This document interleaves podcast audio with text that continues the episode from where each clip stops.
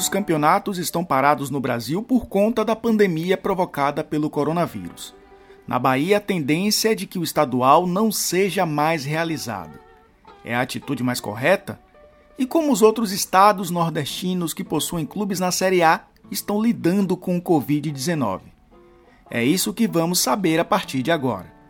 Tome um pouco de suco de laranja para fortalecer a imunidade e chá comigo.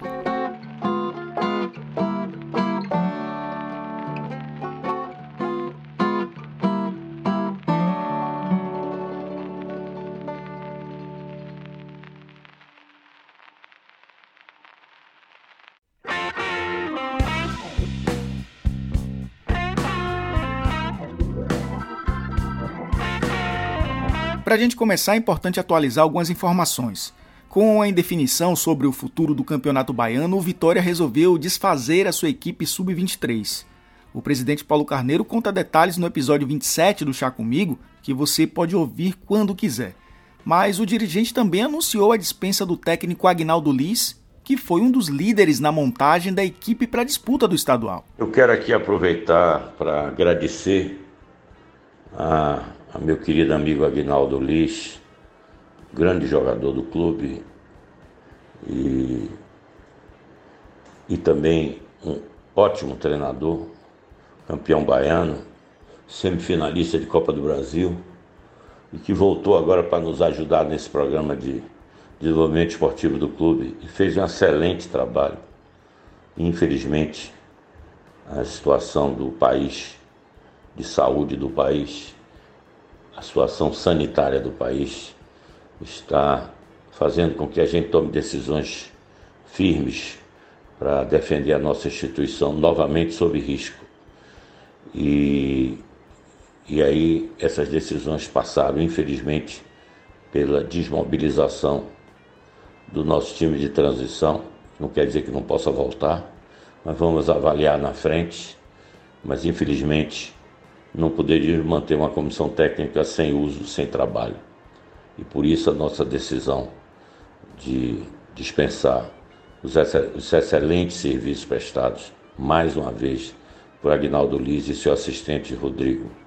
Tá bom? Aqui mando um abraço para eles, em nome da torcida rubro-negra e dos seus associados. Agnaldo Liz ficou no comando da equipe sub-23 do Vitória por apenas sete jogos, com três triunfos, dois empates e duas derrotas. Apesar dos elogios de Paulo Carneiro, era um trabalho questionável, mas também era muito compreensível que as oscilações aconteceriam. Agora o desafio do Vitória é reposicionar muitos desses atletas no mercado assim que a pandemia passar. Com o possível fim precoce do Campeonato Baiano, a dúvida é saber o que o Bahia vai fazer com sua equipe de transição. O calendário prevê apenas o Campeonato Brasileiro Sub-23 para o segundo semestre e até lá o time alternativo ficará sem jogos oficiais. A tendência é que muitos jogadores sejam incorporados ao time principal. O técnico Dado Cavalcante, que tem contrato até maio, vai ficar disponível no mercado caso o Bahia não tenha um projeto mais consistente para esse time de transição.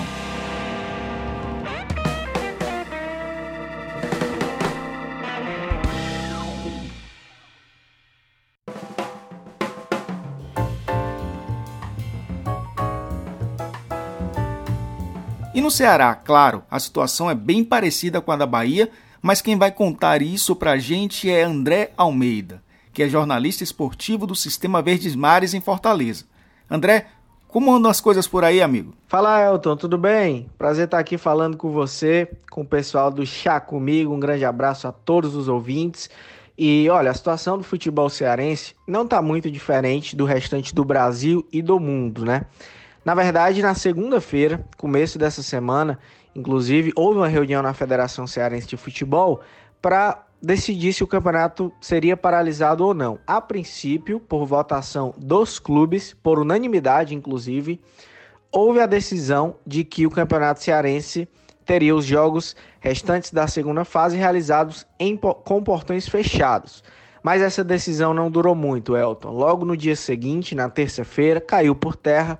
O campeonato teve que ser paralisado por determinação também orientação da CBF, por tudo que tem acontecido no estado do Ceará e no restante do Brasil. Copa do Nordeste também foi paralisada e aí a Federação Cearense optou pela suspensão do campeonato sem por tempo indeterminado, né? Não há uma previsão de retorno de uma nova avaliação. No mesmo dia, tanto o Ceará como o Fortaleza, principais clubes do estado que estão na Série A do Campeonato Brasileiro, decidiram paralisar todas as suas atividades. Funcionários foram mandados para casa, não estão tendo nem atividades administrativas, só pouca coisa mesmo, a maioria do trabalho em home office dos clubes cearenses. Todos os outros clubes também da primeira divisão do estado dispensaram seus jogadores, comissão técnica, enfim, tá é, todo mundo nessa mesma situação. Tanto Ceará como Fortaleza, os, os, os departamentos físico, de fisiologia e também de nutrição montaram cronogramas, uma espécie de cartilha com orientações e atividades que os atletas devem cumprir nesse período de quarentena, né?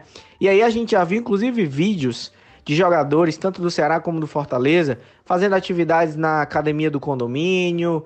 Quem mora em condomínio fechado ali, que tem um, um campinho, né? Tá lá fazendo também o seu treino. Então, os jogadores estão fazendo as atividades dentro das suas limitações, mas claro, mantendo, procurando manter a forma física, porque sabem que apesar de que não tenha uma previsão de retorno, mas tem que sempre procurar manter o condicionamento para que quando haja uma possibilidade de retorno, eles não tenham um prejuízo tão grande. Então a situação do futebol cearense por enquanto é essa. Tivemos alguma movimentação até nos bastidores recentemente no lado do Ceará, né? Todo mundo viu aí que o Enderson Moreira, inclusive treinou o Bahia recentemente, é, deixou o comando do Ceará e foi para o Cruzeiro. E o Ceará já contratou um outro treinador, também ex-Bahia, que é Guto Ferreira. Guto ainda não chegou na capital cearense. A expectativa é que ele possa desembarcar na próxima semana e aí já de fato iniciar planejamento, alguma coisa assim. Mas por enquanto, por toda essa atividade, não tem uma previsão nem de quando ele será apresentado. O Ceará também renovou o contrato hoje com o goleiro Diogo Silva até o final da temporada. Essas são as novidades aqui do futebol cearense. Demais, mercado da bola Claro que vai ser arrefecido né, nesse período, não deveremos ter muitas novidades, nem do lado do Fortaleza, nem do lado do Ceará. E os clubes aí com atividades suspensas, né? Mas os atletas, repetindo, seguem dentro das suas possibilidades, realizando as atividades para manter ali, fazer a manutenção do condicionamento físico. Essa é a situação do futebol cearense, Elton. Vamos esperar para que não só aqui no estado, como também aí na Bahia, mas em todo o Brasil, possamos voltar à normalidade o mais breve possível.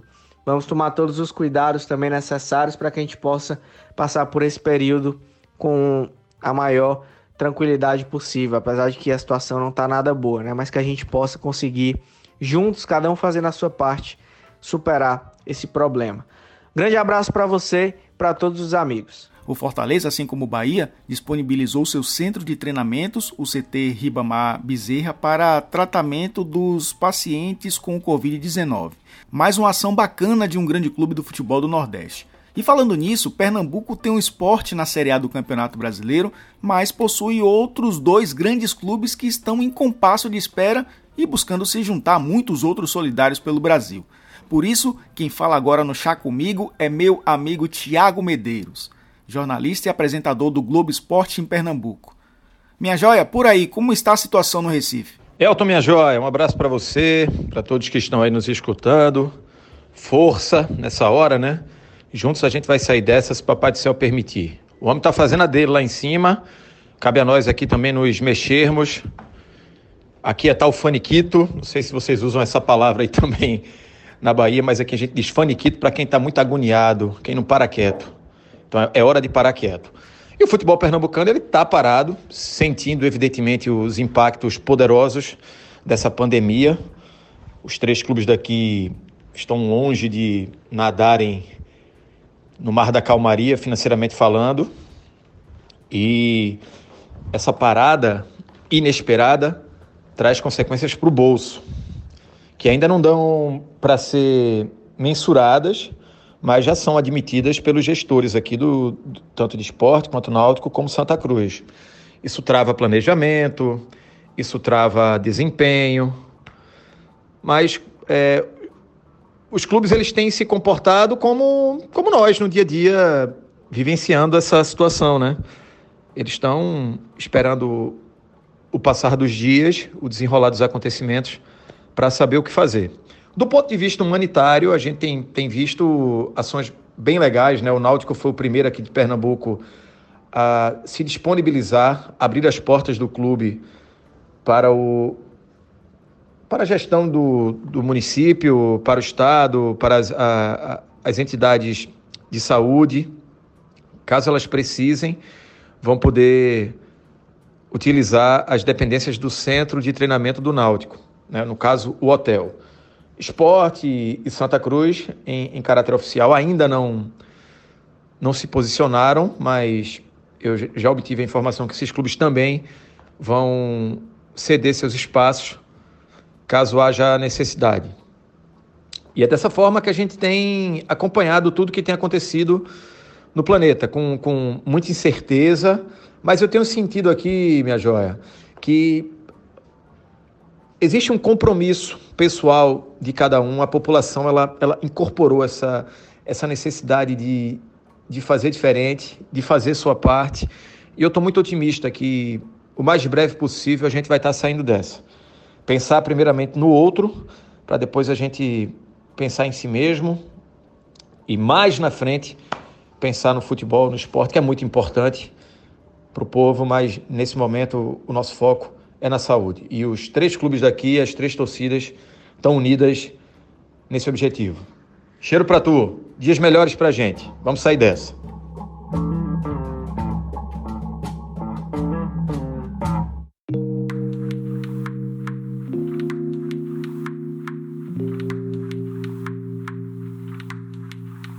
Momento é de cuidados, mas também de solidariedade.